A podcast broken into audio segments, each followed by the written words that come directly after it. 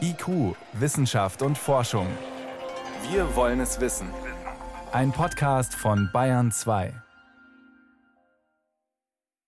Erzählen Sie uns von den Erfahrungen, die Sie vergangene Woche in Heinsberg gemacht haben. Äh, da interessiert uns natürlich erstmal, wie ist die Stimmung dort? Wie leben da die Menschen jetzt?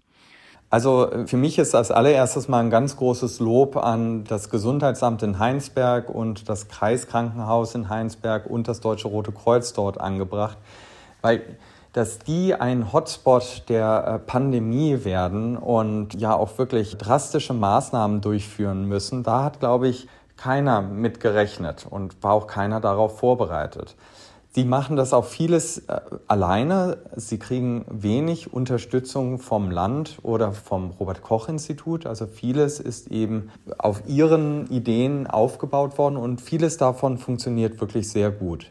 Was man merkt, ist, dass von der Stimmung schon so ein bisschen das Gefühl da ist, dass sie sich eher alleine gelassen fühlen. Man würde ja auch denken, dass zum Beispiel ein ja, Notfallteam ausrückt, um dann ganz konkret äh, den Menschen in Heinsberg zu helfen und dem Gesundheitsamt unter die Arme zu greifen. Auch das Kreiskrankenhaus hat keine Hilfe von außen bekommen bisher und die haben natürlich auch mit sehr vielen sehr kranken Menschen zu tun was ich schön finde, viele dort sehen das natürlich auch mit ein bisschen Humor und auch ja, entspannt. Also es ist nicht so, dass da eine Panik ausgebrochen ist, sondern ganz im Gegenteil, dass eher abgewartet wird, dass dieser Teil der Pandemie an denen vorbeizieht. Sie haben das gerade angedeutet, es gab jetzt nicht so wahnsinnig viel Unterstützung vom Land. Vielleicht fangen wir damit mal an. Was hätte denn das Land Nordrhein-Westfalen aus Ihrer Sicht dort noch etwas äh, besser machen können? Also ich hätte es äh, wichtig gefunden, dass zum Beispiel das Kreiskrankenhaus mit Ärzten und Krankenpflegern unterstützt wird. Die Intensivstationen sind voll, die Stationen sind voll und alleine auch äh, die Behandlung von den Patienten mit schweren äh, viralen Pneumonien bedarf ja wirklich einer sehr genauen Abstimmung auch und experimentellen Abstimmung von Medikamenten, die nicht unbedingt für diese Erkrankung jetzt zugelassen sind. Ganz konkret gibt es ja zum Beispiel ein Medikament in Erprobung, was aber noch gar nicht auf dem Markt ist und die Heinsberger oder das Kreiskrankenhaus in Heinsberg hat bis jetzt noch keine Möglichkeit, auf dieses Medikament zum Beispiel zurückzugreifen. Wir sind gerade dabei, ähm, da ein bisschen die Kontakte zu vermitteln, dass eben auch die Menschen in Heinsberg auf solche experimentellen Medikamente äh, zur Not zurückgreifen können. Wie ist denn das Robert-Koch-Institut vor Ort vertreten? Man könnte sich ja nun vorstellen, wenn in so einem doch relativ kleinen Ort so eine Seuche ausbricht, da lässt sich ja auch viel lernen, vielleicht auch für das ganze Land. Und dass da eine Seuchenschutzbehörde dann doch verstärkt dort auftritt, eben um dort zu gucken, wie, wie es dort vonstatten geht. Was ist da passiert? Das hätte ich eigentlich auch gedacht, dass Deutschland so ein ja, Pandemie-Response-Team oder Emergency-Response-Team hätte, was dann vom Robert-Koch-Institut ausgesandt wird, um die Lage erstmal zu verstehen und auch ganz konkret Hilfestellungen zu leisten, wie jetzt die Quarantäne eingeführt, durchgeführt wird und ähm, äh, praktische Vorgaben gibt, wie man jetzt in Heinsberg die Pandemie eindämmt.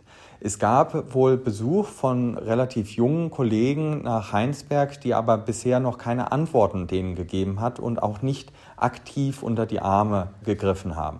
Also da, glaube ich, werden wir im Nachgang nach dieser Pandemie uns nochmal hinsetzen müssen und wirklich auch eher unangenehme Fragen stellen, ob man da wirklich richtig gehandelt hat und ob man da nicht doch neue Institutionen errichten muss, wie eben so ein Notfallteam, was genau auf solche Pandemien äh, in Deutschland vorbereitet ist. Sie haben es schon gerade angedeutet, gerade die Quarantäneempfehlungen des Robert Koch Instituts sind ja auch durchaus umstritten. Das merkt man wahrscheinlich auch in Heinsberg und im Krankenhaus. Das sehe ich auch so. Das Problem ist eben bei den Quarantänevorgaben, dass man zwei negative Abstriche im Rachen haben muss. Also kein genetischer Nachweis vom Virus mehr vorhanden sein muss. Wir sehen das bei unserem allerersten Patienten hier in Bonn dass der leider immer noch genetisches Material im Rachen hat. Das kennen wir von anderen respiratorischen Viren, dass die sich relativ lange im Rachen halten.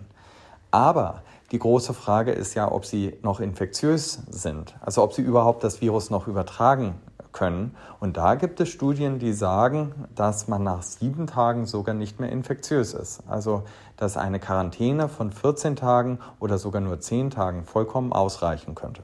Und alles das hätte man in Heinsberg lernen können. Sie haben als Forscher dort aber einiges gelernt. Sie haben auch Begleitforschung gemacht und haben zum Beispiel neue Symptome von äh, Covid-19 entdeckt. Erzählen Sie uns zum Abschluss noch darüber heute.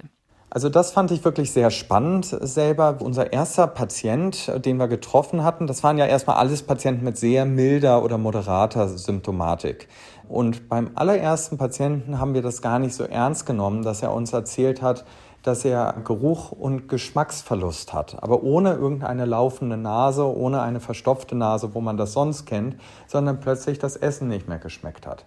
Beim ersten haben wir es nicht ernst genommen und beim zweiten kam aber dann die gleiche Aussage, also dass das Shampoo unter der Dusche nicht mehr gerochen hat, dass die volle Pampers vom Neugeborenen an die nicht mehr gerochen hat. Eine Krankenschwester hat sogar selber mit Essigessenz ihre Geruchsfähigkeit getestet, als sie uns das erzählt hat. Wir sind dann zurückgegangen und haben ja ganz viele äh, Patienten noch interviewt, um zu, besser zu verstehen, was eigentlich die Symptome sind. Und da ist uns aufgefallen, dass 70 Prozent der an Covid-19 Erkrankten uns erzählt haben, dass sie einen Geruchs- und Geschmacksverlust haben. Also der ist dann auch nicht dauerhaft, das ist dann über zwei, drei Tage, dass sich das anhält.